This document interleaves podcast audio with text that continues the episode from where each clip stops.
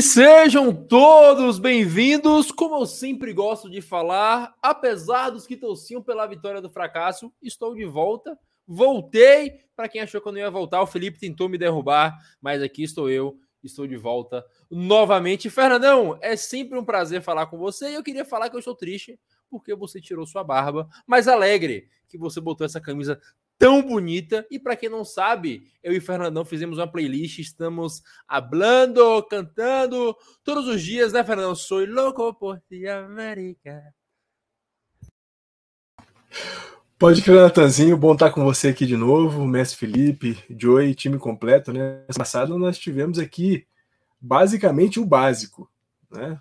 Mestre Felipe e eu levamos a contento até, mas é sempre muito bom e é sempre melhor tá todo mundo junto. Essa semana com bastante coisa lá dos lados asiáticos, mas né, mais, mais cedo hoje no dia a gente falou um pouco de Texas, falamos um pouco de, do quanto a gente ama o Texas, e eu falei, vou colocar uma camisa importante para o Natanzinho em homenagem a ele. Tá aqui, o homem, o mais bonito fadeaway da, da NBA, Dirk Nowitzki. Inclusive, para quem não leu, vá no site, tem uma crônica minha sobre o Dirk Nowitzki, o maior ídolo da história de qualquer franquia de qualquer esporte. Posso falar sem medo de ser feliz. Uh, e Felipe, é sempre muito bom estar com você mais uma vez aqui, juntos, misturados, deliciosos, cada vez mais perto. O dia que eu farei uma conchinha com você em Santiago de Chile. A, a, desgraça, às vezes, é que eu, eu presto atenção né, no que o Nathan fala. Eu devia simplesmente abstrair. Eu tenho conversado com meu terapeuta que eu sou muito bom em ignorar as coisas à minha volta, né? Ele fala que faz bem porque é o equilíbrio, né? Eu devia conseguir fazer isso com o Natan, infelizmente eu não consigo. Mas muito bom estar aqui, Fernandão. Um prazer te ver de novo, né? Semana passada, se falta um ou outro, estava sozinho, ia ser um monólogo. João e Natan nos derrubaram aqui, mas deu boa e é bom ter de volta todo mundo. Vamos que vamos, tem muita coisa rolando em tudo quanto é canto do mundo. Parece que a gente sempre fala isso, mas é porque é verdade. Todo, toda semana tem beisebol rolando em todos os pontos do, do planeta, né? Tá acabando, na verdade, a gente tá nas retas finais aí de boa parte do mundo. Vai sobrar só as ligas grandes, né? NPB e Major League.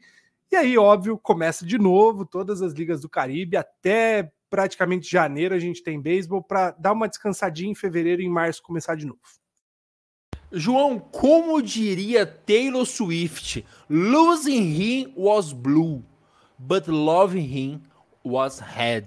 Como você sempre diz, o respeito voltou, ponto, e o Reds vai caminhar rumo aos playoffs agora com Hunter Renfro nível MVP. Assim, o Nick Krau, ele deu uma aula de como consertar a própria cagada. É um time que necessitava muito de arremessador, daí ele foi lá e disse, não, Green tá voltando, Nick Lodolo tá voltando, a gente não precisa de arremessadores voltando, a gente tá bem. O que aconteceu? O time entrou num slump violento, não conseguia rebater nem que a vida deles dependesse disso. Aí ele viu o Angels em processo de decomposição, foi lá e pegou o que dava para pegar. Então agora não teremos mais Stuart Fairchild jogando outfield. Não teremos mais Henry Ramos jogando como DH. Não teremos que subir TJ Friedel da AAA. Então, agora temos jogadores praticantes de beisebol. Abandonamos a fase do neo-beisebol, abandonamos essa utopia chamada reconstrução do Cincinnati Reds, e agora sim dá para dizer que esse é um time de verdade. O respeito voltou. Ponto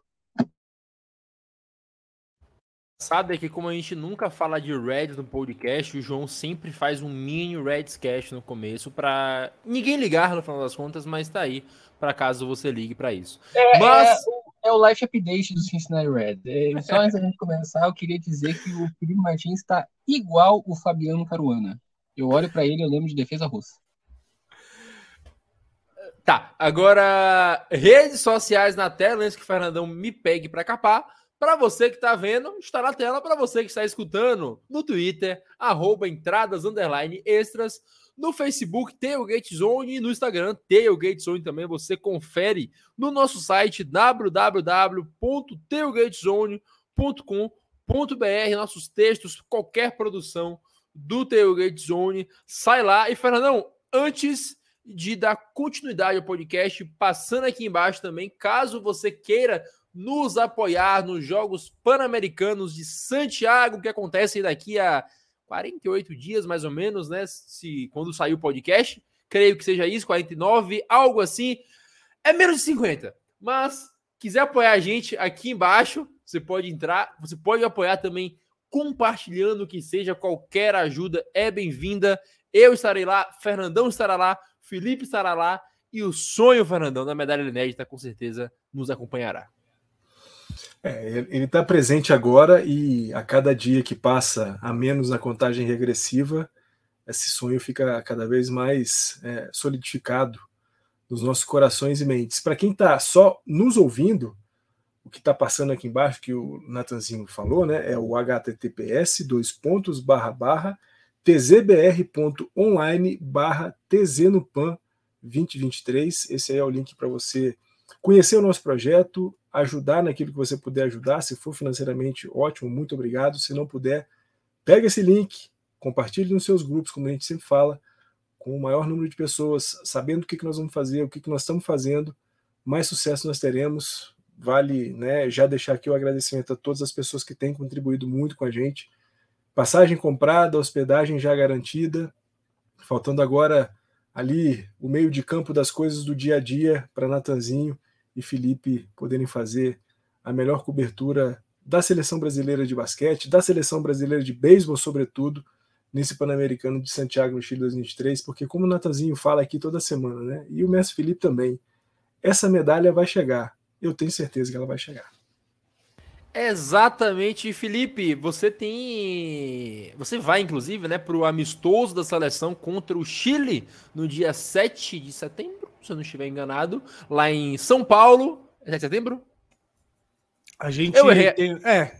Eu errei, Bom, Vamos lá, a gente tem um calendáriozinho, né, Natan? Oh, na verdade, dia 5 ou 6, a seleção do Chile desembarca já no Brasil para uma, uma série, né, de, de treinos e jogos, né? Mais jogos do que treinos. Eles vão ficar hospedados lá no CT do Yakult, em Ibiúna.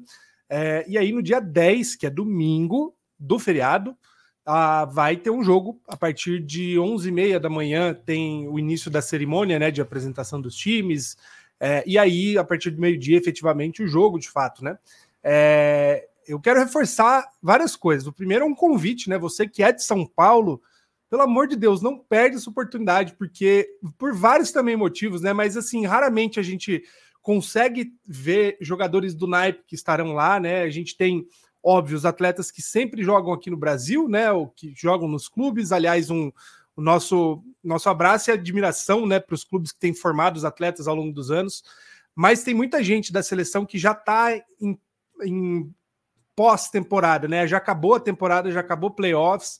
É uma galera que está esperando aí os Jogos Pan-Americanos ou até negociando contratos né, para o ano que vem, que está no Brasil já faz um tempo treinando, né? Teve gente que estava no Japão recentemente, gente que estava na Venezuela, enfim, ligas profissionais. Essa galera vai estar tá em campo jogando um preparatório para os Jogos Pan-Americanos, né? A gente não tem essa lista final ainda dos atletas, inclusive fique de olho no, nos perfis do Tailgate Zone, porque semana que vem temos novidades sobre isso. Mas, como eu, a gente tem falado, né? Acompanhe, porque é um momento muito especial e único, né? Raramente a gente vê jogo no Mieniche. Daí vem a segunda questão que eu gostaria de convidar. É, é muito importante que a gente ocupe esse tipo de espaço, né? Ah, você que ouve a gente deve saber a dificuldade que qualquer modalidade que não é futebol tem no Brasil e qualquer espaço público sofre constantemente com é, assédio e interesse de grandes empresas, enfim, de, de qualquer gente, às vezes até bem intencionada, embora raro, de utilizar aquele espaço onde tem um campo, uma quadra, um estádio, alguma coisa assim, para construir outra coisa em cima, né? O Mieniche é um lugar muito importante para a história do beisebol brasileiro. É o principal estádio do Brasil. Já passou muita coisa por lá, muita gente grande, jogador de Major League já passou lá. É, enfim, é impossível falar da história do beisebol brasileiro sem falar do estádio. É essencial que as pessoas ocupem o Mieniche para que o, o Mieniche não seja um espaço é, vazio e obsoleto. Então, esteja lá, a entrada é gratuita, você vai ter oportunidade de ver os jogadores, acompanhar beisebol, é super divertido, é uma manhã de domingo, super tranquilo, dá para levar a família, tem estacionamento, vale a pena. Se você está em São Paulo, se você estará em São Paulo no feriado, ou até se você não estava pensando, mas tem chance, estende aí a viagem, vai lá, curte esse jogo. E claro, fica um outro convite que é quase uma convocação já. Desde fevereiro, o Tailgate Zone tem produzido conteúdos específicos sobre a cobertura dos Jogos Pan-Americanos. A gente tem acompanhado todos os treinos da seleção desde o primeiro, quando saiu a pré-convocação. Toda semana a gente traz notícias dos atletas que estão jogando fora, mas que estão nessa lista de pré-convocados. E estaremos durante todo esse processo preparatório cobrindo a seleção brasileira de perto. Então, na semana que vem, provavelmente a gente vai ter novidades sobre a convocação. O Tailgate estará lá nesse momento de convocação. Você provavelmente vai saber os atletas convocados por meio do Tailgate Zone. E, claro, em pouco menos de dois meses aí, né, um mês e meio, Natan e eu estaremos em Santiago junto com a equipe do Tailgate Zone para fazer de fato essa cobertura que vai ser uma das maiores da história do Tailgate Zone é a maior, mas também da, do beisebol brasileiro, de, de ter gente acompanhando de ponta a ponta um processo de formação desses atletas. Não é força de expressão, a gente realmente acredita que essa medalha vem porque é um, uma série de coisas é, e pessoas que estão muito empenhadas em conquistar isso, dentro de campo e fora de campo. Estaremos lá. O meu convite, meu pedido é que você acompanhe as, as páginas de site, redes sociais, podcasts e vídeos do Tailgate Zone, porque toda a cobertura que a gente está fazendo só é justificada quando a gente chega ao, ao, nosso público. Compartilhe. Você que conhece gente que gosta de beisebol, manda para essas pessoas, fala para seguir, fica de olho, sinaliza lá no, no YouTube, o sininho do YouTube, assina os canais, assina o podcast, porque as coisas estão acontecendo por aqui e assim será até a medalha estar no peito dos nossos atletas. É isso aí, depois disso não tem nem o que eu falar. Que esse homem é maravilhoso, meu Deus, que sorte Giovanna tem de ser casada com ele. Mas vamos fechar aqui a introdução que demorou muito hoje e voltamos já com a parte alta e NPB. Hey, take me out to the ball game. Take me out with the crowd. E a NPB se aproxima dessa reta final. A corrida pelos playoffs estará a todo vapor, tirando, é claro, os dois líderes de cada divisão ali da Pacífica e da Central, que correm por fora, o Hanshin Tigers e o Oricles Buffaloes já não devem ser alcançados até então. Mas começando falando um pouco aqui da Liga Central, o Tigers não tem um ataque que enche os olhos da gente. Se você tira o, o Koi Shikamoto, acaba a potência do time, mas apesar disso, talvez seja um dos melhores times do montinho. O Tigers arremessa muito bem, e apesar de ter sido varrido um mês atrás, eles fizeram uma sequência de 10 vitórias seguidas e lideram por seis jogos, se não me engano, à frente do time do Fernandão o Hiroshima Toyocarp, né? Que inclusive tem três jogos a mais. Então é uma baita vantagem que o Tigers tem. O, o grande ponto do Tigers é que o ataque não empolga ninguém. É, é, impossível se empolgar com o ataque do Tigers, mas como a gente sabe, o que talvez vença campeonatos, e como a gente já viu com o meu queridíssimo San Francisco Giants, arremesso vence campeonato e rebater para média ali, small ball, te dá título. Então o Tigers vai ser postulante, vai conseguir levar o a divisão em primeiro lugar e ter a vantagem, como o Felipe vai explicar um pouco mais à frente, aí, que ele entende mais do que eu, da, do regulamento dos playoffs da NPB. Em segundo, o que, pelo que eu dei, eu comecei a acompanhar mais afinco mesmo a NPB no, no, último mês, e lendo bastante, eu percebi que o Hiroshima Toyocarp, ninguém botava fé alguma no Toyocarp. O time tá, tá começando um processo agora e acabou dando certo, né? O Toyocarp também não é um um time que enche os olhos pela forma que joga, mas é um time que tá dando resultado. O, time, o Fernandão pode até falar melhor depois, né, Fernandão? O time tá dando resultado, o time tá ganhando e tá ali brigando perto do Tigers. Já chegou a estar mais perto do Tigers, né? Mas acabou perdendo uma série é, bestas no, nos, últimos, no último mês. É, teve inclusive o maior IAREI da liga no mês de agosto, né? O que é que nitidamente te atrapalha e praticamente também tem sua vaga confirmada. A última vaga ali vai sobrar para ou o Giants ou o Dina Bay Stars, né? O Giants, como o pessoal sempre brinca, é o Yankees do, do Japão. E isso ratifica, talvez, por ser o elenco mais caro e por ser a lineup que todo mundo botava mais fé no começo do ano. Só que quando os Giants jogam bem, eles jogam muito bem. É, é absurda a diferença do ataque dos Giants para todas as outras franquias da, da NPB. Claro, jogar no Tokyo Dome ajuda, mas o time é muito inconstante. Num jogo eles vão atropelar e no outro eles não vão conseguir anotar corrida, não vão arremessar bem. Então isso junta também a decadência do Tomilko Sugano. Uh, é, é, complicado para os Giants. É um time que, se chegar nos playoffs, pode facilmente ser campeão pelo elenco que tem. Mas o problema é a constância até chegar lá. E aí que entra o Dina Stars, que atualmente é o terceiro na, na Liga Central. E apesar disso, o Dina Stars, ele. Muita gente eu vi, eu vi comentando, eu vi os jogos também. É um time que pode, assim como os Braves chegaram lá em 2021 na MLB, nos playoffs, pode surpreender bastante. Talvez seja o ano deles, justamente porque o Tigers não empolga no ataque. O Toyocarp não é um time que você pensa que pode ser o, o, o, grande time da Central, e o Giants é muito inconstante, então sobra talvez no colo do Beystars de ter esse grande ano, né? Que inclusive o Trevor Bauer machucou agora, a gente fala um pouco melhor sobre isso na frente, mas a, a briga fica entre esses quatro times. O Tigers e o Toyocarp certamente vão aos playoffs, e aí sobra para Digna Beystars e o Yomiuri Giants essa última vaga. Então, os outros, os outros times estão bem distantes já. O Shinichi Dragons é o pior time da, da NPB de longe. Eu acho que a única coisa de boa que eles têm aí para falar hoje é o, o Kobayashi, né, que bateu 29 jogos seguidos. Mas, mas fora isso, não deve mudar muito o, o, panorama da Liga Central, né, Fernandão? Você que acompanha um pouco mais a Liga Central, porque é a liga do seu time, não pode falar um pouco mais para a gente sobre ela. Natanzinho, sem dúvida alguma, assim, acho que a grande surpresa dessa temporada na Liga Central é o Hiroshima Toyocarp, né? Ano passado, penúltimo lugar, disputando de novo ali com, com o Shunichi Dragons, né? Que foi o último ano passado, vai ser possivelmente o último novamente esse ano.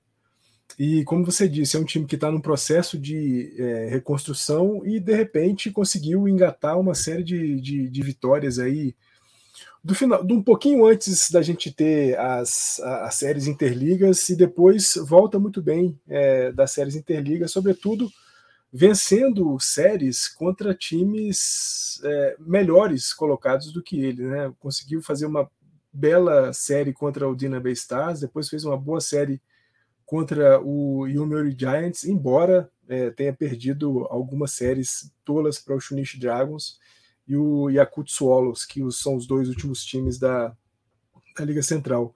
Interessante que a gente está falando de uma temporada que já está indo para o seu final, né? Uma temporada regular que está indo para o seu final. Na Liga Central a gente tem times aí entre 23 e 26 jogos ainda para serem feitos. O Hiroshima Toyocarp é o time com mais jogos na, na Liga Central, já tem 120, então dos 143 que vão ser feitos, o time precisa só, vai cumprir mais 23 ainda tem uma boa folga em relação ao Dina Bay Stars e também ao Yomiuri Giants, que são os dois que estão vindo logo atrás, né, em terceiro e quarto lugares. Mas também, da mesma forma, o Hanshin Tigers, além de ter menos jogos, tem já cinco vitórias e meia, cinco jogos e meio à frente do Hiroshima. Acho bastante difícil que o Hanshin Tigers é, perca essa primeira posição. Embora, como você disse, né, o, o Natanzinho, e também como a gente viu quando a gente estava comentando sobre o All-Star Game da, da NPB, o time da Liga Central no, da NPB foi basicamente o time do Hanshin Tigers. Né? É, o time titular tinha oito jogadores do Hanshin Tigers, com um jogador do Hiroshima, que era o Shogo Akiyama. E a gente viu o que, que aconteceu nos dois jogos do, do, do All-Star Games da, da, Nippons, da, da NPB. É, o time não conseguiu rebater, o time da, da Pacific League se deu muito melhor, e aí a gente vê o quanto deficiente é o ataque do, dos Tigers isso pode cobrar um preço na, na, nos playoffs, embora, como você também salientou, o time tenha um, um bom corpo de arremesso. Mas quando a gente olha para o outro lado, né, e aí o Mestre Felipe falar, vai falar daqui a pouco, um confronto que hoje poderia ser projetado aí de Oryx e, e Hanshin. Oryx tem ataque e tem, tem montinho. Então, não sei. Eu, eu, pelo menos, nessa temporada, olho para a Liga do Pacífico e, e, vejo que lá, muito possivelmente, é de onde vai sair o campeão da Nippon Series. É isso, né? Como o Fernandão falou, lá na, na Liga do Pacífico, querendo ou não, todo mundo ainda tem chance, né, Felipe? Até o Cebu Lions, que tá de longe, são seis jogos diferentes. É diferente do da Central, né? Todo mundo ali, querendo ou não, Tem chance o Oryx Buffalo certamente já garantiu o primeiro local, o primeiro lugar. Mas pensando em playoffs ainda, a gente pode pensar que o, o seu o seu Shiba Lot Marines ainda pode contar talvez com a volta do Sasaki, né? Surgiu conversas essa semana que talvez ele consiga voltar para o final da temporada. Não se sabe ao certo se volta ou se não volta, mas se voltar é uma grande edição para conseguir brigar né, nessa na, na série no final para ganhar a divisão e disputar a final, que, como você já disse várias vezes, é meio tosco a forma que é disputada. Pois é, Natan, são duas informações aqui, né? A primeira questão de como tá a briga, né? A gente está falando aí de a, a Buffaloes tem 28 jogos, se eu não me engano, ainda pendentes, é, por uma diferença que está em 10 praticamente, né? Então é, é, teria que perder quase que metade desses jogos para talvez correr o risco de não, não, não ser o primeiro lugar. Então, Buffaloes provavelmente já está classificado né, para os playoffs. É, e aí a briga fica de fato interessante, porque, como você falou, né? Passou Marines, tá todo mundo aí com três, cinco jogos de diferença um do outro é bem embolado, né? A gente não tem times despontando, mesmo o SoftBank Hawks, que é um time é, historicamente muito forte, né? Com muito dinheiro, ainda assim está embolado ali com o Rakuten, que é um time que não, tá, não tem empolgado ao longo dos últimos anos. Eu não acho que. Sei, que... Desculpa, um cachorro falou aqui. Oi, oi Malik. É, a gente não tem um time. Eu, eu não acho que a gente tenha chances de fato de ver Nippon Ham e, e Lions brigando de fato por playoffs porque os times são realmente é, fracos, né? O, o para nossa tristeza, porque Seibu é onde joga o Bo Takahashi, é um time que chegou a, a, imprimir algum, algum ritmo, mas não, não conseguiu dar liga. É provável que a gente fique de fato nos três que estão hoje na, nos, nas primeiras colocações. O lote, principalmente, né? O Shiba Lotte Marines, mesmo sem o Sasaki, né? Tomara que volte, porque era a grande história dessa temporada. É, até a gente fica falando toda semana né, da chance que o Yamamoto tem de ganhar a tríplice coroa. Ele só está competindo pela tríplice coroa porque o Sasaki não está jogando, né? Porque o, Sata, o Sasaki parou faz acho que umas seis ou sete rodadas, né? Vamos dizer, ele tem 12 jogos começados contra 18 do, do Yamamoto e a diferença de strikeout é de seis, né? Então faz seis jogos praticamente que a, a, o Yamamoto precisou para chegar no que o Sasaki garantiu lá atrás. Então, ele voltando será uma dupla extremamente eficiente entre ele e o Taneishi, que é o, que é o de fato líder de strikeouts hoje da Liga do Pacífico, né? Então, é um time que realmente soube montar, soube construir. Ano passado já tinha feito parte dos playoffs, né? Então, não é um time fraco que tem chance, inclusive, de de brigar pelo título. Daí, bem rapidamente, por que, que é bizarro os playoffs da NPB?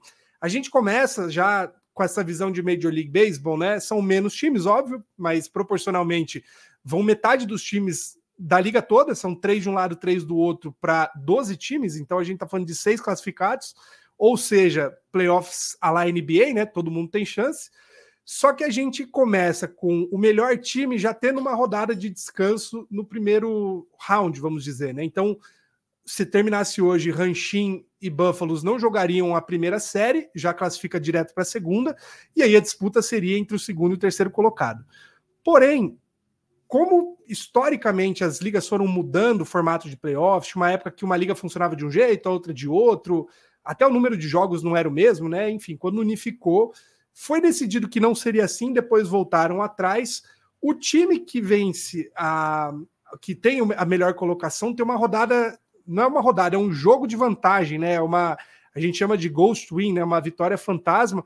O time já entra na série com uma vantagem de um jogo. Então é esquisito porque ele, eles basicamente não precisam vencer três partidas. Se eles vencem duas, já garante, né? Então é, é, é esquisito. No Japão funciona assim.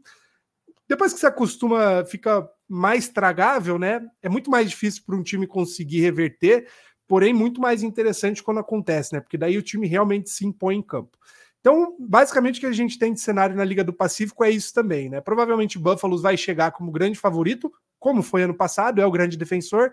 Tem o time mais completo no ataque, tem o Yamamoto jogando em bom nível, não tão bom quanto esteve nos últimos anos, mas ainda assim muito dominante com chance do Shiba conseguir roubar esse protagonismo, né? Vai muito do que o, o Sasaki se de fato volta e o resto do time, né? Que tem um ataque bem é, mediano, mas são muitos jogadores jogando um, num mesmo nível, então facilita ter um conjunto todo bem elaborado.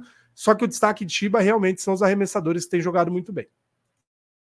É isso, né, João? Para a gente finalizar o papo de NPB, o, o destaque dessa semana, positivo para alguns, negativo para outros, é, é do seu grande ídolo, Young do Cincinnati Reds, Trevor Bauer, né, que acabou se machucando, inclusive um baita desfalque pro Dina Stars, que briga ali com os Giants para enfrentar o Toyocarp do Fernandão né, nos playoffs.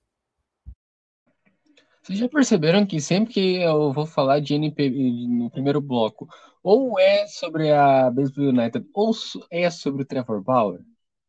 É porque é os únicos assuntos que eu sei também, né? Isso diz mais sobre você do que sobre a gente. Exato.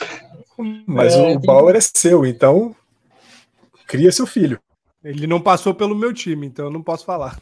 Nem pelo meu. É. 216 de Array Plus, mas é, não é o assunto para agora. É, então, esse ano ele teve seus grandes problemas lá no início. É, se você só acompanhou as notícias até o início, como foi eu, e depois nunca mais viu nada sobre NPB, ele então, vou dar o resumo para vocês. Ele está com 19 jogos, estava com 19 jogos, 130 entradas arremessadas, 130 strikeouts e um ERA de 2,76. Nada mal para um, um arremessador que começou apanhando como ele estava. Então, estava sendo um dos maiores grandes destaques do Dina Bay Stars. É, e perder um cara como esse, com certeza vai fazer o time agora ter grandes problemas. O Trevor Bauer, ele conseguiu é, encaixar melhor a, sua, a bola rápida. Todo mundo sabe que ele tem um canhão no braço e tava, conseguiu também controlar um problema que ele tinha, que era de walk. É, esse ano ele cedeu só 31. E com essa lesão ele perde o restante da, da temporada, só volta ano que vem. É um problema para ele essa lesão, porque ele, como a gente sabe, é um cara que está tentando voltar para Major League Baseball. Se ele tentasse voltar no final do ano, já teria times interessados nele. Já teria times que iam precisar dele. Então essa lesão no braço afeta uma possível volta dele para MLB e também pode ser que é uma coisa que vá é, fazer ele perder um pouco do ritmo para o ano que vem, porque lesão para arremessador a gente sabe a complexidade que é e tirando todas as coisas à parte, é, fazendo uma busca rápida no Google, a gente viu que mais uma mulher acusou o Trevor Bauer de é, Seria. Não, não, não vi direito o termo, não sei se seria a, a harassment, né, assédio, assédio ou violência. Não, não sei direito a, a tradução. Mas. Trevor Bauer. Arremessa bem, pessoa horrível. É isso, Fernandão. A gente agora vol vamos voltar para América do Sul. Depois a gente subir lá para América do Norte. A Argentina realizou um sonho antigo nosso, que era de ter uma liga uma liga no país que acontece, como falou o Felipe, vai acontecer no, durante o inverno, né? São sete equipes, será terá as fases regionais, depois a, a fase final. E antes de entrar no ar, comentava com o Felipe que se fosse de, de, ter uma liga aqui no Brasil, seria bom que acontecesse algo parecido ou algo como acontece no, no Koshien lá no Japão, né? Você tem as etapas de região e os vencedores da região vão jogar o Nacional, joga um jogo único, acaba rápido, até porque não tem como manter algo por muito tempo aqui, ainda mais num país tão grande que é o Brasil. Mas, querendo ou não, talvez ter uma liga na Argentina certamente vai melhorar a qualidade do esporte por lá, mas talvez nos ajude a pensar ter a nossa, né? Quero pensar assim ao menos. Ô, Natanzinho, assim, acho que assim, é, o mais legal disso é a gente ver que tem um país aqui do lado do nosso que se importa em buscar meios de construir um, pavimentar um caminho interessante para o beisebol dentro do, do seu hall de esportes praticados, né? Acho que isso é, é muito legal. É, a gente fala aqui toda semana sobre a Baseball United, né? E, e o quanto a, a Baseball United se fez com que federações ali do, do, do Oriente Médio, do, do pedaço asiático ali perto de Paquistão e Índia, também se juntassem, se reunissem para começar a pensar um pouco mais seriamente o beisebol. E durante essas reuniões, a Federação Argentina fez parte de uma série de reuniões com a Baseball United sobre formas de se desenvolver uh, um, uma liga profissional, ou pelo menos um processo de construção de uma liga profissional no país. E é o que a gente está vendo agora com esse anúncio feito né, pela Federação é, Argentina de Beisebol. Uma, uma, uma competição com sete times, né, os Cachorros, Daon, Falcons, Hawkers, Patriots, Popeye e Vélez. É muito interessante, eu estava dando uma lida hoje numa entrevista que o Roberto Bratini, que é o presidente da Federação Argentina, deu no início desse ano, né, falando que a ideia dele, né, ele, ele acaba de assumir né, a presidência da Federação Argentina de Beisebol, ele era o presidente do DAON, um dos times que vai jogar é, a, a, a, competição lá na Argentina, e ele estava falando. A, a, a, minha ideia, a ideia dele é que ele consiga, ao final de quatro anos, construir dez campos de beisebol na Argentina e pelo menos duplicar o número de jogadores federados. Eu acho que isso é, é uma meta é muito importante porque mostra que o que ele está se preocupando, pelo menos agora, é em estruturar o beisebol no país. Não está pensando em ser um grande centro exportador, não está pensando em ser é, uma seleção que vai brigar para uma vaga no WBC e chegando no WBC vai brigar contra México, contra a República Dominicana, contra Japão, contra Estados Unidos, nada disso. O que eles querem é consolidar, solidificar o beisebol na Argentina e, a partir disso, né, nos passos naturais de uma construção, de um processo, fazer com que a Argentina, daqui a alguns anos, possa ser um centro importante na América do Sul, inicialmente, e depois, quem sabe, estender essa importância para toda a América Latina, como a gente viu, a gente falou isso um pouco né, na, na semana passada, mestre Felipe e eu, quando a gente comentou um pouco do, da, da Champions League de beisebol, né, que vai ser disputada no México, lá em Yucatán, o quanto que o México, de uns anos para cá, se tornou um dos principais centros de beisebol da América Latina. E isso é indiscutível. Indiscutível pela quantidade de jogadores que a gente vê do México jogando na MLB, quantidade é, de bons jogadores disputando a LMB. A gente tem uma LMB, LMB que é transmitida durante toda a sua temporada num canal de televisão aqui no Brasil, pelo Star Plus, na, na ESPN.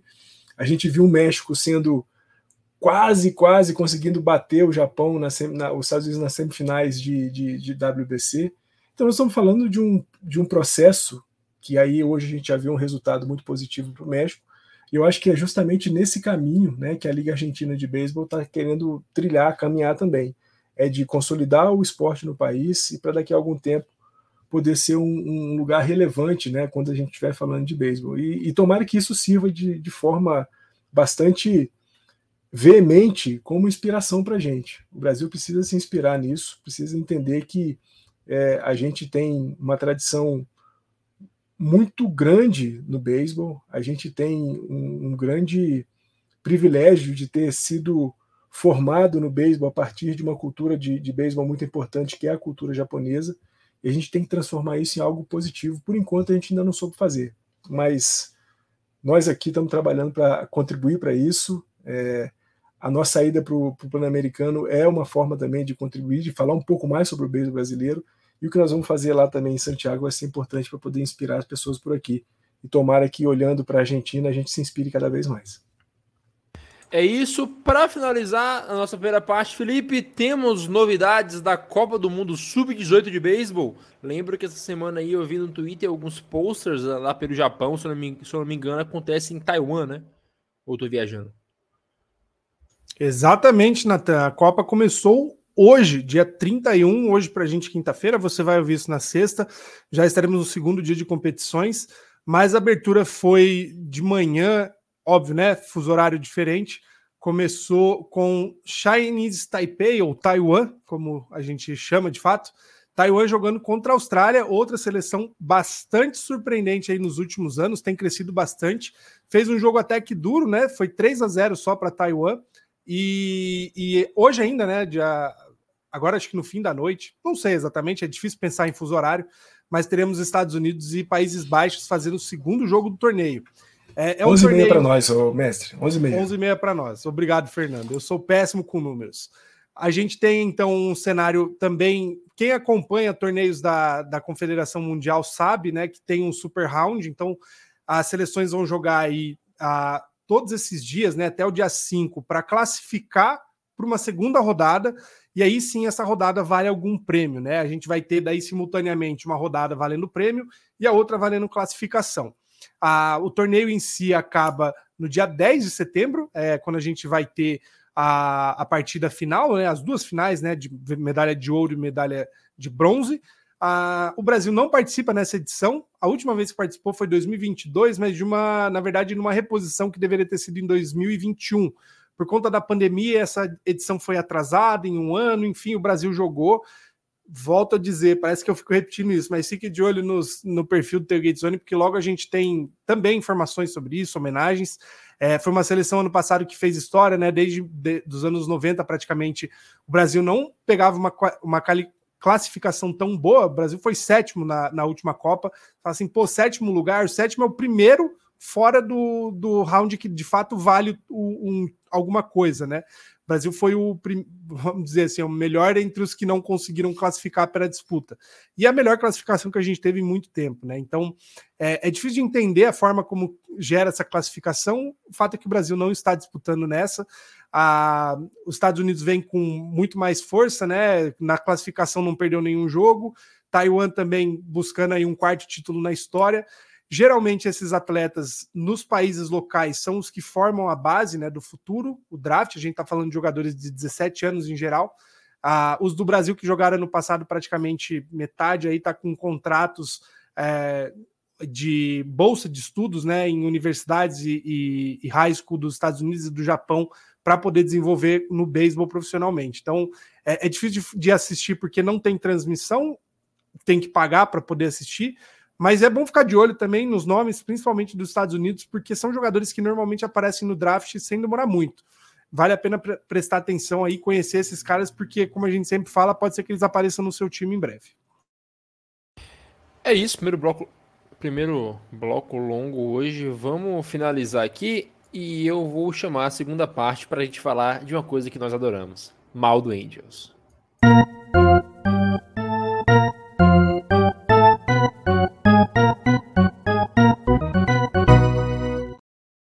João, ima... pensa comigo. Tá pensando comigo? Imagina você ter o melhor jogador de beisebol dos últimos anos. Talvez o jogador de beisebol mais precioso da história do esporte durante o período de tempo que ele atuou fazendo as duas coisas. A gente não sabe se ele vai continuar fazendo. Ponto é, você tem esse cara, você tem Mike Trout e você tenta dar o push para ir para os playoffs. Você troca todos os prospectos, você vai atrás de Olito, você vai atrás do, do Gritcho, que você tenta montar um time que dê para dar esse push. Você percebe que não vai dar certo e você simplesmente bota todo mundo nas waivers. Ou seja, você perdeu seus prospectos e você perde também os caras que você tentou trazer. Isso é Los Angeles Angels de futebol e regatas. Eu vi uma explicação esses tempos que talvez isso seja para ficar abaixo do, do Luxury Tax, para quando perderem o Otani no próximo ano, a compensatória que vem por ele ser uma de segunda rodada em vez de ser uma de quarta rodada. É, é, isso não, é, passa longe de ser algo, algo bom para o Angels, algo inteligente de se fazer. Claro, dos males, talvez. Não, não tem, não tem. Eu, eu tentei pensar em algo aqui, mas não tem nenhuma justificativa que dê algo bom para o Angels isso. Só se daqui a alguns anos o cara que veio nessa escolha de segundo round se torne o novo Bryce Harper. Não vai acontecer. Mas, quer dizer, pode acontecer. Mas o, o, o grande ponto é como é mal gerido o Los Angeles Angels. É, é, é impressionante. Tá, então tu acabou de me dizer. É, que... você tem, desde então você não fez um único. É. Um único ano. Os caras não têm campanha positiva em um único ano, desde que tem esses dois. E eles uh, vão perder o Otani agora, vão seguir só com o Trout. E no período de Trout e Otani, eles não pegaram playoff uma única vez. Não fizeram campanha positiva uma única vez. Tá, então tá me dizendo que você tinha o, uma- o melhor jogador do século e o contrato acabando e podia ter trocado ele por muitos prospectos, isso? Daí, conscientemente escolheu manter eles. É, na verdade, comprou mais jogadores para conseguir dar uma última chance que já era mínima, já não havia praticamente o que fazer, já que haja vista que o Mike Trout já estava machucado, haja vista que vários outros jogadores já estavam machucados. É, então, tentou dar um all-in sem ter banca, e agora que deu errado, duas semanas depois, jogou tudo pro ar. É, Eu chamaria isso de uma má decisão. Não sei a opinião de vocês, para dizer o mínimo. É, bater, no Angels é uma coisa que já perdeu a graça. A gente agora tem a ideia claramente definida que eles vão perder o Otani. Simples assim. Eles vão fazer uma reconstrução. É, não é do zero, não é o fundo do poço. Talvez esteja abaixo disso. É um problema estrutural, um problema organizacional grave. Tem, acho que a melhor maneira de mudar isso seria mudar o time de lugar. Começar do absoluto zero de novo, porque a fundação que já tem já é ruim. É igual construir uma casa. O, o solo tá tão arenoso que tu vai, que vai ter que cavar 20 metros para baixo para achar alguma fundação sólida. Só que o Angels tem uma Lamborghini na garagem que tá sofrendo com isso. É um problema tão esquisito que é uma coisa que não tem muito precedente em qualquer esporte. O Angels é uma coisa que transcende a história. A gente está vendo a história sendo feita, transcende a realidade. É, como, eu, como eu gosto de falar, não é uma coisa palpável, não é uma coisa só, não é uma coisa física, é uma ideia. O Windows agora é uma ideia. A gente, uma ideia daquilo que é, daquilo que poderia ser. Enfim, é, coitado de quem gosta desse time, que nem o Art Moreno, dono do Angels, gosta do Angels. Se ele gostasse do Angels, ele não teria feito isso. Daí é, tem aquela história, o jogador no outro dia nem sentem a derrota, fica aí sofrendo por ele. No dono do time não se importa com o time, vai se importar com o Angels. Por quê? Então, é, comecem agora as campanhas para oferecer o maior salário possível pro Otani. Agora o salário dele vai estar em bem menor. E vamos ver para onde que ele para, né? Porque agora o salário do Jeff Pazan, o salário do é, Bob Nightingale, de todos os insiders da MLB tá garantido, porque o Otani tá livre, leve solto. Uh, Fernandão, a gente tem que pensar que é, é, é absurdo, como diria o Skylab, é absolutamente absurdo é, é conceber é, isso que acontece com o Indians. Cara, sinceramente, troca o Trout também, cara. É, não, não tem porquê. Tenta arrumar um pacote gigante que nem arrumaram pelo solto, porque não tem porquê manter. Não tem. É, o Los Angeles Angels, desde 2015, é a única franquia da MLB que não apareceu uma vez sequer no top 10 farms da liga. A gente conta isso ainda mais com um time que não chega em playoffs há não sei quantos anos. Cara, é, é, o que o João falou, é um problema que vai além de ter os jogadores, é um problema é, é muito grave de gestão. Nem o Eurico Miranda no Vasco foi tão ruim. Favor respeitar o Eurico Miranda. ô, ô Natanzinho, você começou a sua, sua fala lá no, na introdução para essa história toda aí do, dos Angels, falando, né? Ah, o Angels tem o melhor jogador do mundo, talvez o maior jogador da história. Eu gostaria de fazer só uma pequena correção. Os Angels já tinha o melhor jogador do beisebol. Teve acrescido a esse melhor jogador do beisebol o maior jogador da história, talvez, pelo menos da história que nós conhecemos até aqui. E é o time que você e o João já falaram. É, é impressionante, impressionante. Um time que não aparece em playoff, um time que não tem formação de jogador, um time que quando tenta dar o seu, a sua última cartada, trazendo alguns jogadores que poderiam sim fazer alguma coisa. O João falou que né, os Angels já estavam meio que perdidos com, a chegada do Jolito, do Gritchak e do, e do Renfrew. É, só que quando acontece a, a, a negociação, a ida do Jolito e esses caras para lá, eu acho que os Angels estavam três ou quatro jogos atrás da última vaga de wild card. Aquela altura era uma, era uma busca perfeita. É, você pode tranquilamente tirar três, quatro jogos de diferença sem muito problema. Mas o que a gente viu depois da chegada desses caras, primeiro foi um Jolito jogando. Se já não estava jogando muito bem nos White Sox, quando ele foi para os Angels, ele simplesmente deteriorou completamente. Né? Um cara que acho que se ele conseguiu uma vitória nos seis jogos que ele fez, os outros foram cinco derrotas, e sim, sempre derrotas muito acachapantes. Assim, o cara cedendo muitas rebatidas, cedendo muitas corridas, então não conseguiu performar como a gente pensava que ele pudesse é, performar no, no, Angels. E aí a gente vê agora o, o, o, time se desfazendo de todos os caras, mandando todo mundo embora, fazendo um, um despejo de salário no mercado para tentar alguma coisa para o futuro. Só que como o, o, o Joey falou, né, a gente olha para o futuro dos Angels e é um futuro que precisaria de uma base muito forte. E ele falou bem, né? Cava, se cava, se cava, se muito para tentar encontrar um lugar para começar a fundamentar alguma coisa e é difícil encontrar porque é isso, é, é, uma, é uma franquia que tem um dono insuportável, um dono que, como o Joey falou, não se importa é, com o, o, próprio time, com a própria franquia e por diversas vezes né, já se falou muito da venda do, dos Angels, é, quase que uma imposição de que o Art Moreno se desfizesse dos Angels, mas isso acabou não acontecendo. E eu estou muito com o Joey. Eu acho que a, a, saída dos Angels é a saída de, de Anaheim, é a busca de um outro espaço, de um outro lugar, com outra mentalidade de gestão, porque com esse, com esse grupo de pessoas que estão aí por trás dos Angels, o que a gente vai ver daqui para frente, imagina agora sem Otani e, sabe, sei lá, sem, sem Trout, não sei, acho mais difícil. Mas o que, que a gente vai esperar do, dos Angels?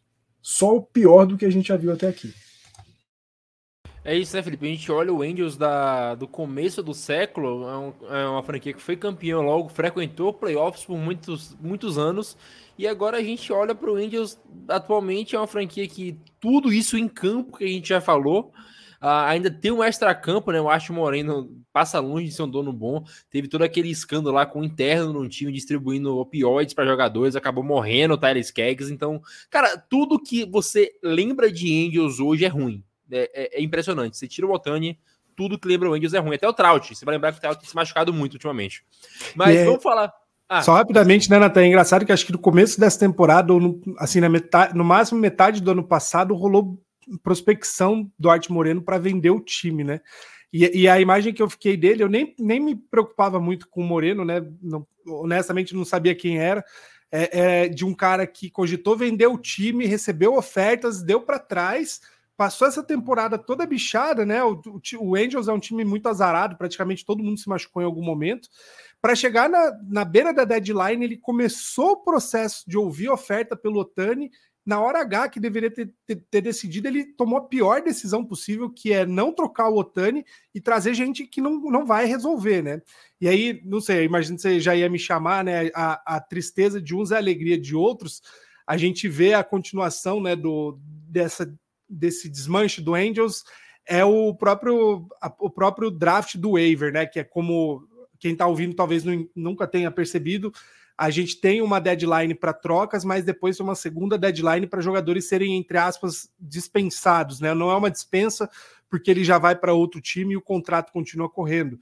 E aí o Cleveland Guardians fez a festa, né? O que me surpreende é, rapidamente, esse draft ele sempre é na ordem inversa da classificação, então o Angels em 12 lugar de baixo para cima, cedeu três jogadores desses que, que vieram praticamente esse ano para o time que está em décimo. Ou seja, passou jogadores para um time que está pior na classificação e que, óbvio, vai se beneficiar muito mais. Né? Então a gente teve Giolito, Reinaldo Lopes e o Matt Moore indo para Cleveland.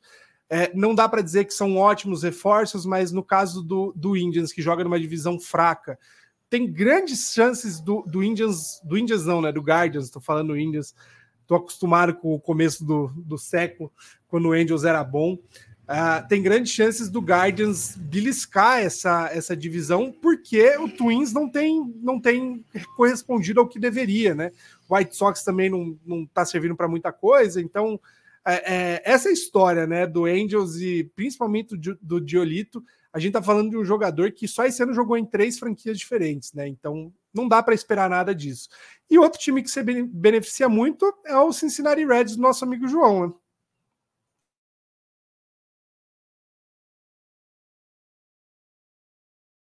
João.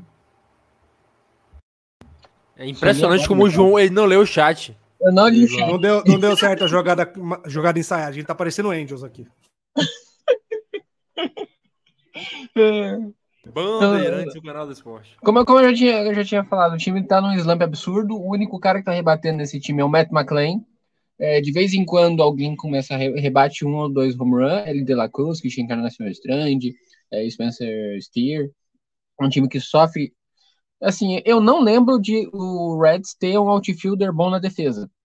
É, para vocês terem ideia, os últimos outfielder bom que, esse, que o Reds teve, fora TJ Friedel, que roubou alguns runs esse ano já, é, foi Nick Castellanos e Jesse Winker, caras que tranquilamente estavam com menos 5, menos 7 out above average. Agora tem o Harrison Bader, que batia no Reds quando estava em St. Louis, gosta de bater no Pirates, então é um, uma boa recomendação para ser um, red leg.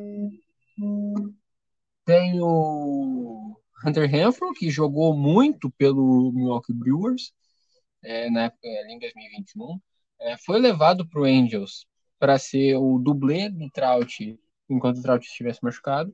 E é um cara que tranquilamente consegue colocar uma temporada de 30 home runs. Ainda mais jogando no Great American Ballpark. O problema dessa deadline do Reds não, foi não ter trazido arremessador. É, tá certo, agora voltou o Hunter Green, que fez um jogo excelente contra o Giants. O problema do Hunter Green é o braço. Ninguém aguenta lançar tanta bola mais de 100 milhas é, e não se lesionar. O Nick Lodolo estava tendo um ano terrível. Todos os arremessadores do Reds têm uma porcentagem de bola voadora muito alta, o que para o estádio do Cincinnati Reds é um grande problema. Então, senti muita falta de buscar alguém para o bullpen, porque sofre de Fernando Cruz e Alexis Dias não se vive um time. Eu não confio nem. Eu não confiaria no Buck Farmer para ele segurar o meu filho recém-nascido. Eu tenho medo que ele perdesse. É, para além dele João ter o Pai vazou. Para além dele ter o Iagibalt, que tu olha para ele, tu, a pessoa, tu vê a fisionomia facial dela, tu sente aversão. Por algum motivo. A pessoa não te fez nada, ela pode ser muito legal, mas tu vê para não não te passa confiança nenhuma, nenhuma. É, então o bullpen do Reds é baseado nesses caras. Precisava de alguém. Aí não trouxeram. O Reds não vai para pós-temporada, mas só do time já tá ponto 500 já é uma coisa muito, muito, muito gigantesca. Trouxe esses, caras, pode ser que o time volta a rebater bem, e o nível que tava quando o L subiu as Majors, é, e a não ser que o Cubs perca a vaga, o Reds não vai pro wildcard, mas sim foi uma excelente, não dá para reclamar excelentes edições, não vão mais ter que aturar Stuart Fairchild é, ele só consegue chegar em base com o field hit, não faz nada de útil. É, e agora não tem. É isso, Fernandão. Vou puxar aqui a última pauta do nosso podcast, que é falar dos times mais quentes da MLB no momento, para sua felicidade, Los Angeles Dodgers, e para a felicidade de alguém nesse mundo aí, o Seattle Mariners, né? Então, cara, o Mariners que a gente botava fora da briga no começo do ano, vou puxar que eu apostei que eles iriam pro wildcard, já tinha desacreditado totalmente.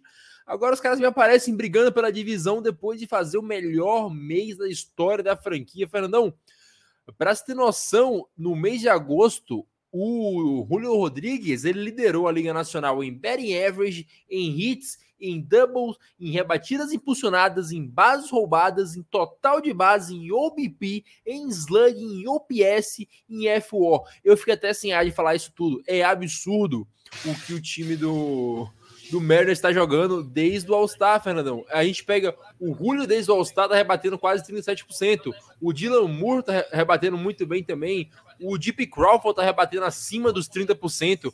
O Carl Rayleigh rebateu 14 home runs desde então. Tem o Oscar Hernandes, que quase foi trocado, tá jogando muito bem sem contar a rotação. O Seattle Mariners vem para brigar para playoffs. Não, e some-se a isso, né, Natanzinho? Aquela negociação que eles fizeram na temporada passada de, de, trazer o Luiz Castilho, que foi uma bola dentríssima, que deu a, a solidez para a rotação que o time talvez ainda não tivesse. E para um mês de agosto espetacular, né? Você falou de tudo aí que o, o, o Julio Rodrigues é líder, né? Foi líder durante o mês de agosto.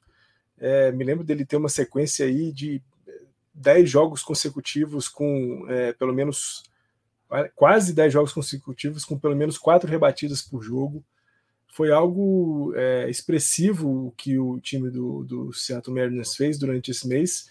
Se aproveitou, bem verdade, de um pouco de queda na produção é, do time do Texas Rangers. Né? Texas Rangers está aí 3-7 nos últimos 10 jogos, e agora o time do Seattle, que, como você disse, né, é um time que a gente poderia pensar numa briga para wild card e de repente é o time que hoje é o dono da divisão oeste da Liga Americana, 76-57, basicamente ali a mesma coisa do que o time do, da grande lata de lixo, o Houston Astros. E é isso, é a reta final de temporada regular é, é o que dá condições para a gente começar a pensar no que a gente vai ver nos playoffs, né? A gente está aí faltando coisa na casa de uns entre 35 e 40 jogos aí para os times e, e, essa reta final do Seattle está muito, tá muito especial, assim como a reta final também do Los Angeles Dodgers, né? Dodgers que fez o melhor agosto da história da franquia. Foram até aqui 24 vitórias. A gente está gravando o nosso episódio 29 no dia 31 de agosto, dia em que o time ainda tem um jogo contra o primeiro jogo da série contra os Braves. E e se vencer, vai se juntar ao Oakland A's de 2002 como os dois únicos times desde a era de expansão a terem mais de 24 vitórias em um único mês de agosto. Então, é, isso mostra muito como que Seattle, com essa sequência de 20, com, essa, com, essa, com esse recorde de 21 vitórias durante o mês de agosto, como que o time sai de um postulante à vaga de wildcard para ser um postulante a, ao dono da divisão, e da mesma forma os Dodgers, né, que embora já há algum tempo não venham tendo problemas, eu digo já especificamente em 2023, não venham tendo, não venham tendo problemas para liderar a divisão oeste da Liga Nacional, por conta, claro, muito da incompetência, sobretudo do San Diego Padres, mas quando a gente olhava para a Liga Nacional como um todo e via o que o Atlanta Braves estava fazendo, era muito difícil pensar em algum time que pudesse bater no time do Atlanta Braves na reta final de temporada. E os Dodgers hoje com quatro jogos atrás do, dos Braves e com uma série de quatro jogos agora começando nessa quinta-feira contra o time de Atlanta no Dodger Stadium, pode encurtar um pouco essa vantagem. Isso mostra o quanto que reta final de temporada regular é importante e fundamental, né, Natazinha, é manter essa quentura para os playoffs, porque ser quente durante a temporada regular é muito legal, mas manter a quentura nos playoffs é mais importante. É isso, né? Ô, ô, João, a gente vai lembrar aqui agora do do Dodgers essa temporada, algo parecido com o que o Cardinals tinha na última temporada, né? Que são dois jogadores que postulam pelo MVP. O que o Fred Freeman e o que o Mookie Betts vem fazendo, os caras criaram um caso para o MVP que a gente achava que já estava decidido pro, pro Ronald Acunha, né? Hoje não tá decidido, eu acho que o Acunha ainda corre à frente, mas o Mookie Betts, se ganha, eu não, não falo um A contra, porque o Mookie Betts tá jogando um absurdo, tal qual o Fred Freeman. Eu ainda acho que o Mookie Betts está acima do, do Fred Freeman para brigar pelo MVP com o Ronald Acunha. Mas, cara, o Dodgers, os caras deram um jeito no lance linha, apesar do Tony Gonsolin não tá tão bem assim desde a volta do, do All-Star. O lance, lance linha tá jogando bem, o Bob Miller bom achado, calor dos Dodgers, e para além disso tudo, o ataque dos caras tá, tá indo bem. É, é, é, impressionante, me dói falar isso, mas o, o, o Dodgers consegue fazer tudo. É, é o Indians reverso. É o Indians reverso. Os caras conseguem fazer o básico muito bem e a gente vê isso dando certo no final, porque o dinheiro é bem gasto. O Dodgers não sabe ganhar título, é verdade. É, você estava falando sobre é, continuar quente, porque vitória em temporada regular não adianta. Ironicamente, estava falando sobre Dodgers, né? Tem esse detalhe. Mas é. O Dodgers é, conseguiu muito bom, muito bem. Foi o time que provavelmente mais se beneficiou da trade deadline, porque grande parte dos arremessadores estava se machucando. Leslie foi consertado. E a gente pode lembrar dos do, das compras do Dodgers no começo da temporada que muita gente não botava fé, por exemplo, JD Martinez, que muita gente dizia que é, já não estava lá grande coisa em, em, Boston, será que ia acontecer alguma coisa em Los Angeles, é, entre outros. E o, o, Dodgers consegue consertar os jogadores, consegue transformar é, gente que está em baixa, consegue pegar um Josh Donaldson, por exemplo, e transformar um jogador de 800 de UPS. É, o trabalho, quando o trabalho bem feito, a inveja é pesada, Nathan. Não adianta. É, parafraseando, o azulão cabuloso do Cruzeiro, agora Los Angeles Dodgers. Esse é talvez a World Series adiantada, a gente pode falar assim. Porque na Liga Americana não tem ninguém que esteja, tirando o Baltimore Orioles, é, não tem ninguém que esteja lá grande coisa estatisticamente. O Orioles é, não tem nada a ver com o assunto, mas é um time que vence jogos, mas ainda, ainda não encanta comple completamente. É um time que não, não, não empilha corridas como a Atlanta Braves faz, não tem um montinho tão dominante como tem o, o Dodgers ao longo do tempo. É, então a gente pode dizer que é, é um gostinho de World Series que a gente vai ter, um gostinho de talvez um NLCS. É uma das melhores séries do que a gente vai ver, que a gente vai ver em algum tempo, porque dois times extremamente fortes, dois times que vêm muito quente, e é um confronto que simplesmente não existe favorito. É, tanto que talvez esse, esse vai ser o nosso walk-off, e já adianto para mim, não é que eu vou ficar em cima do muro, os confrontos de arremessadores são equilibrados. É, então, para mim, empate. A única coisa que eu tenho certeza é que o, o Dodgers vai ganhar o confronto do Bryce Elder, por um simples motivo. Eu tenho o Bryce Elder no Fantasy. É óbvio que ele vai meter menos 20 de pontuação. Tirando isso, é, aproveitem, porque talvez seja uma das melhores séries que a gente vai ver na vida. Ô, Felipe, só assunto de emergência aqui, para pular muito tempo que o João falou, me lembrei que eu tinha prometido me retratar nesse podcast aqui. Me desculpa, senhor Shintaro Fujinami. Aparentemente você é um arremessador de beisebol.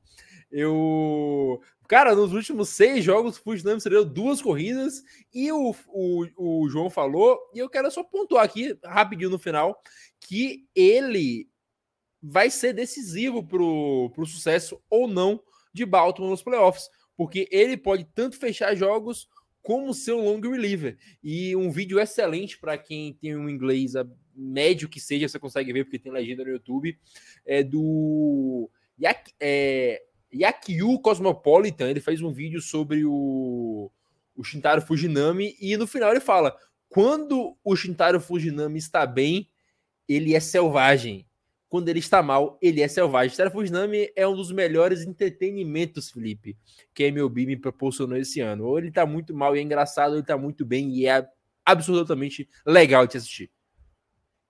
É, o Fujinami que a gente já falou na época, né? Foi o rival de draft de ninguém mais, ninguém menos que Shohei Otani, né? Então, pedigree o rapaz tem. Precisou cair num time que soubesse trabalhar, né? Passou muito tempo encostado no Hanshin Tigers, onde estragaram o cara. De, depois ele tem a grande chance de melhorar no Oakland Athletics. Óbvio que não ia dar certo, né? Mas com um bom técnico de arremessadores, de corpo de arremessadores, né? Que é o Baltimore Orioles.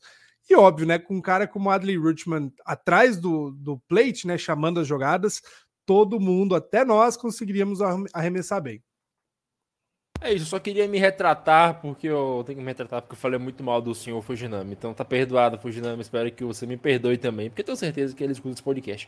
Vou fechar e a gente volta já para o Walkoff.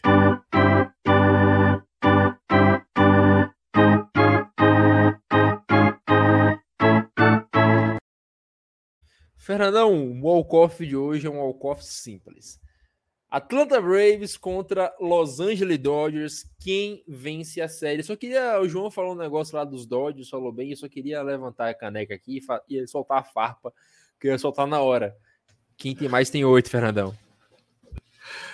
O, o Nathan, sabe que é, o, o Joey falou muito bem, né? Essa pode ser uma das melhores é, séries de toda a temporada, por tudo, né? Pela qualidade dos dois times, por é, eles estarem disputando cabeça a cabeça aí quem vai ser o melhor time da Liga Nacional.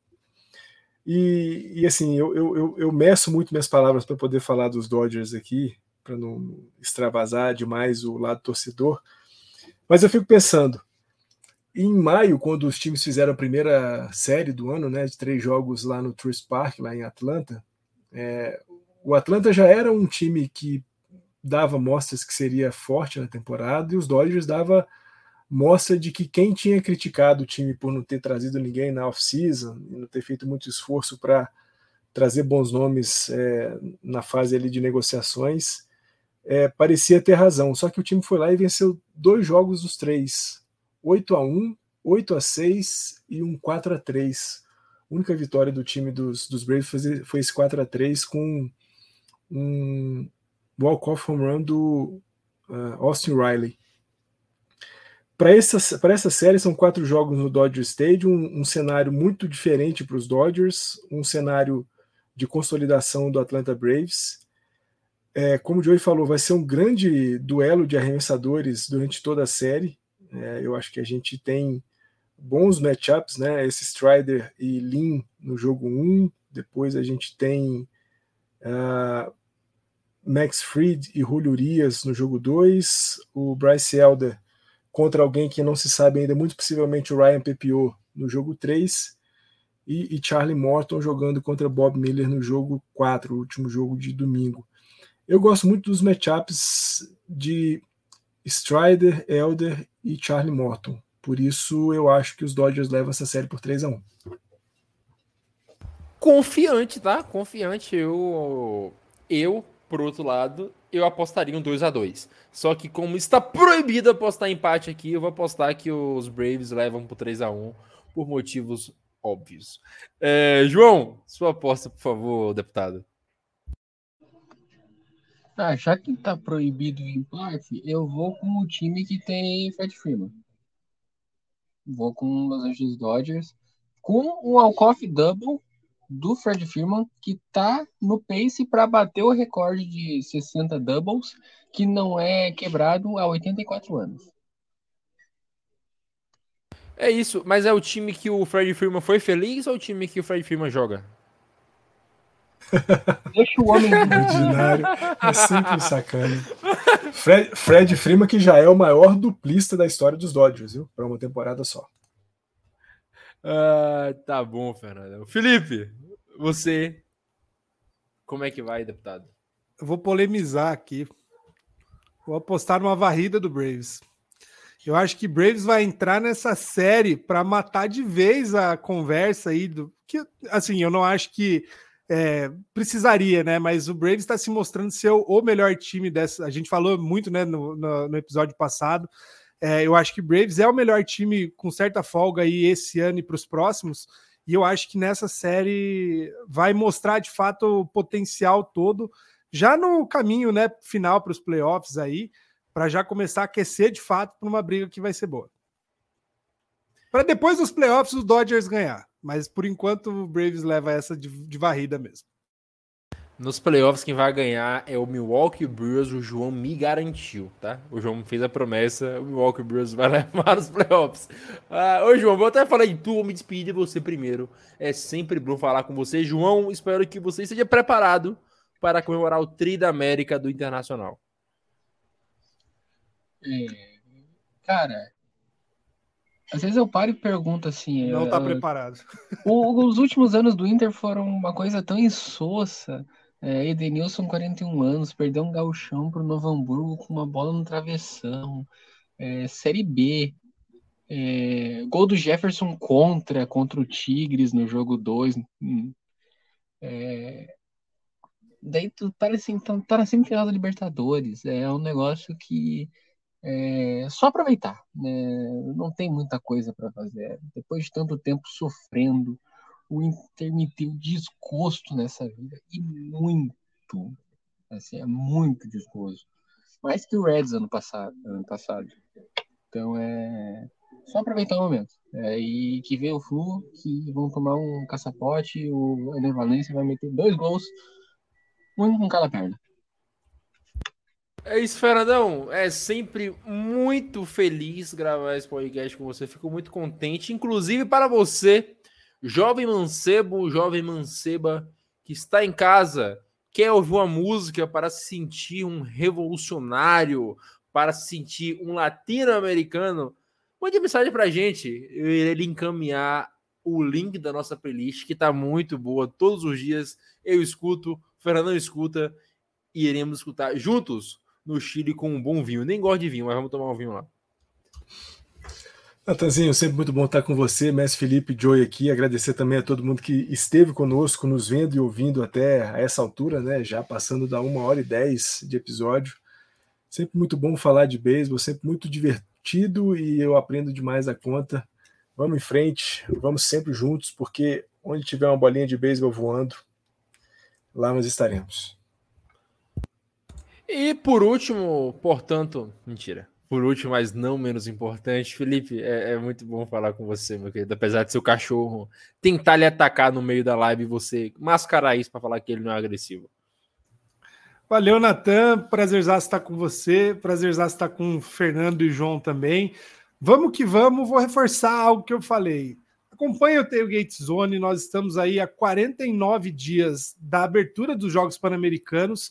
Ah, quando você ouvir, serão 48 mas serão 46 para a estreia do Brasil no beisebol, que é a primeira ação né, do Tailgate Zone cobrir os Jogos Pan-Americanos. A partir do dia 14 de outubro, nós já estaremos no Chile para acompanhar os treinos da seleção antes da entrada na Vila Pan-Americana. E você só acompanha conteúdo exclusivo no Tailgate Zone. Não se engane, se você não segue o Tailgate Zone, essa é a hora, porque é aqui que você vai ver conteúdo exclusivo. O principal fotógrafo acompanhar o time Brasil nos Jogos Pan-Americanos, está nessa conversa, está nessa sala, está mostrando o rosto aí. Acompanhe o Tailgate Zone, porque vai ser por lá que você vai ver fotos do Natan, você vai ver entrevista de jogador, você vai saber tudo antes dos outros lugares. É aqui no Tailgate Zone. Semana que vem a gente está de volta. É isso. Sigam a gente no Instagram, inclusive. É... estamos perto dos mil seguidores. O milésimo seguidor vai ganhar um jantar com um membro do, da mesa aqui, a escolha, tá? Então, fiquem atentos. Eu queria falar, inclusive, que perto do, de ir pro Chile, Felipe, Bruna, ela me deu isso aqui, ó, para eu te alimentar lá, petisco para gato. Agradeço agora, o elogio. Uh, agora, sério, um beijo. Obrigado a todos por estarem até o final. Nos vemos na próxima semana para falar do No Hitter de Kyle Harrison. Um beijo, até mais e tchau.